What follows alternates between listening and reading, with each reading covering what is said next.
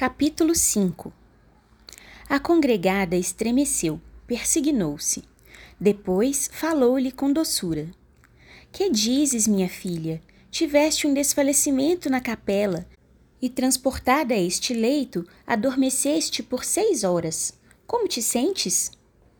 Branda claridade filtrava-se pelos vitrais do amplo dormitório com as persianas cerradas. Heloísa suspirou aliviada por certificar-se de que o presente era bem diverso do passado tenebroso e compreendeu que seria inútil relatar o que se passara, pois se o fizesse passaria por louca e possessa de Satã. Calou-se, pois, mas não deixou de comentar mentalmente o que ouvira e presenciara em sonho inolvidável. O que sucedeu não pode ter sido uma fantasia de Morfeu.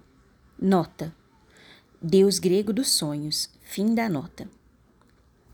Temos, pois, mais de uma existência e resgatamos em cada uma os erros praticados na antecedente ou nela própria. Somos, pois, responsáveis por todos os nossos atos, bons ou maus.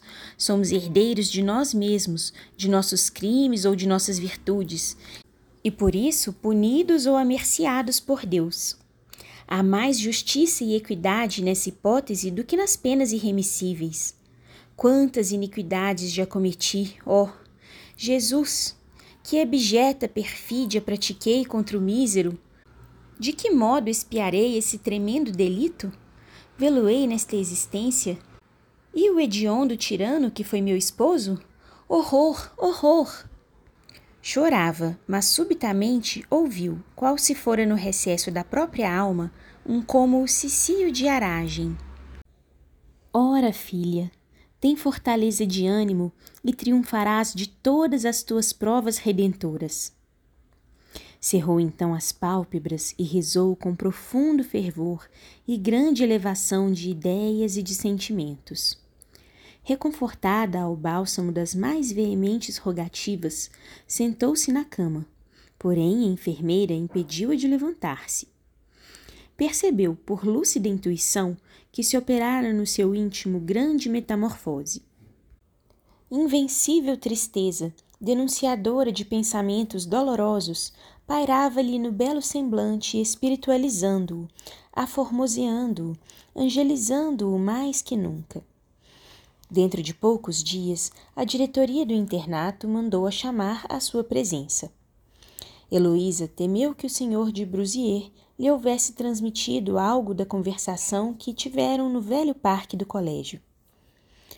O aspecto da venerável educadora era grave e enigmático. Heloísa osculou-lhe as mãos respeitosamente. Minha filha, disse a superiora do instituto, abraçando-a, Estou incumbida por teu ilustre pai de dar-te uma notícia que deverás receber com calma e resignação. Tua mãe está seriamente enferma e deseja a tua companhia. Prepara-te, pois, para regressares ao castelo de Argemon. Espera-te aí um emissário do senhor conde. Confia na proteção celestial. Talvez já encontres em condições lisonjeiras a querida enferma. Vamos orar por ti e por ela. Indizível emoção abalou a alma sensível da colegial, como se naqueles momentos se desencadeasse em seu imo violento vendaval, prenúncio de iminente procela. Tornou-se de uma palidez de Carrara. Soluçou por instantes, abraçada à velha mestra. Coragem, Heloísa, continuou a religiosa. Não sabes que a vontade do Criador deve superar a nossa e ser acolhida com serenidade e humildade? Heloísa, após alguns preparativos para a viagem, pediu-lhe permissão para orar. Quissá, pela última vez, na capela consagrada à Senhora da Amargura. Rezou súplice, fitando lacrimosa a imagem daquela que, farpeada pelas iniquidades humanas, tivera o magnânimo coração dilacerado pelo gládio dos mais ríspidos padecimentos. Nunca lhe pareceu tão bela e merencória a Virgem de Nazaré, tão patente o seu pesar, com a nívea destra sobre o seio esfacelado e os olhos piedosos alçados ao firmamento, ao qual consagrava suas angústias, coração à mostra qual rubra rosa entreaberta, e trespassado pela adaga do sofrimento que macerou a mais terna e sensível de todas as mães, a mais humilde das servas do Senhor dos mundos. Uma filigrana diamantina a ligava naquele instante à olorosa efígie, que no cimo do altar se tornara vívida, luminosa, como prestes a descer do trono florido para estreitá-la ao seio, aliando corações e angústias num amplexo maternal. Uma brusca antevisão de sucessos provindouros fê-la estremecer e conjecturar que, em um futuro não remoto, tanto quanto aquela extremosa genitora haveria de sentir o íntimo prisioneiro golpeado pelo gume da dor e da saudade. Pareceu-lhe que a piedosa senhora também pranteava e lhe estendia amorosamente os braços. Mãe desvelada, disse a surdina, comovida e fervorosa: Não me desampareis nunca no pélago da vida terrena. Inspirai sempre nobres sentimentos à serva imperfeita que vos quer imitar na resignação, na pureza e na bondade. Protegei-me, Senhora, para que transgrida os decretos divinos, para que seja submissa às determinações do alto. Permiti, Mãe compassiva, encontre minha mãe aliviada em seus sofrimentos e que possa continuar guiando-me os passos como o fizestes na infância do vosso boníssimo e glorioso Filho. Vós no céu, ela na terra. Ambas estrelas fulgurantes de carinho e dedicação a vez de espancar a treva das culpas e guiar-me às paragens azuis onde se incrustam os astros.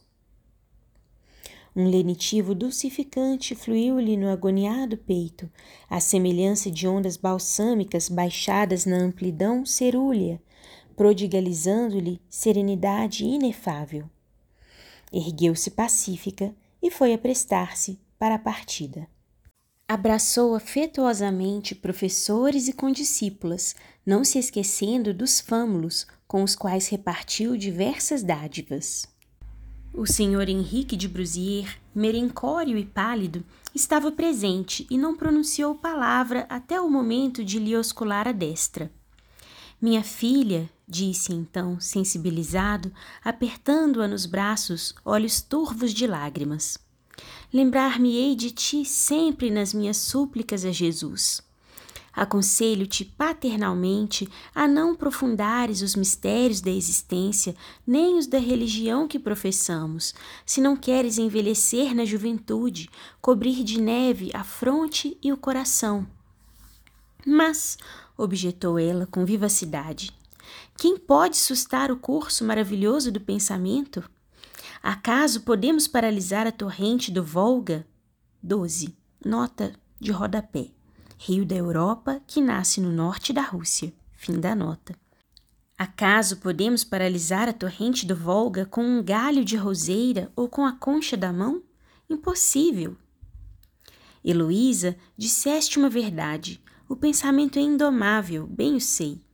Tens uma inteligência invulgar, mas o que te aconselho é não cogitares de problemas impróprios da tua idade.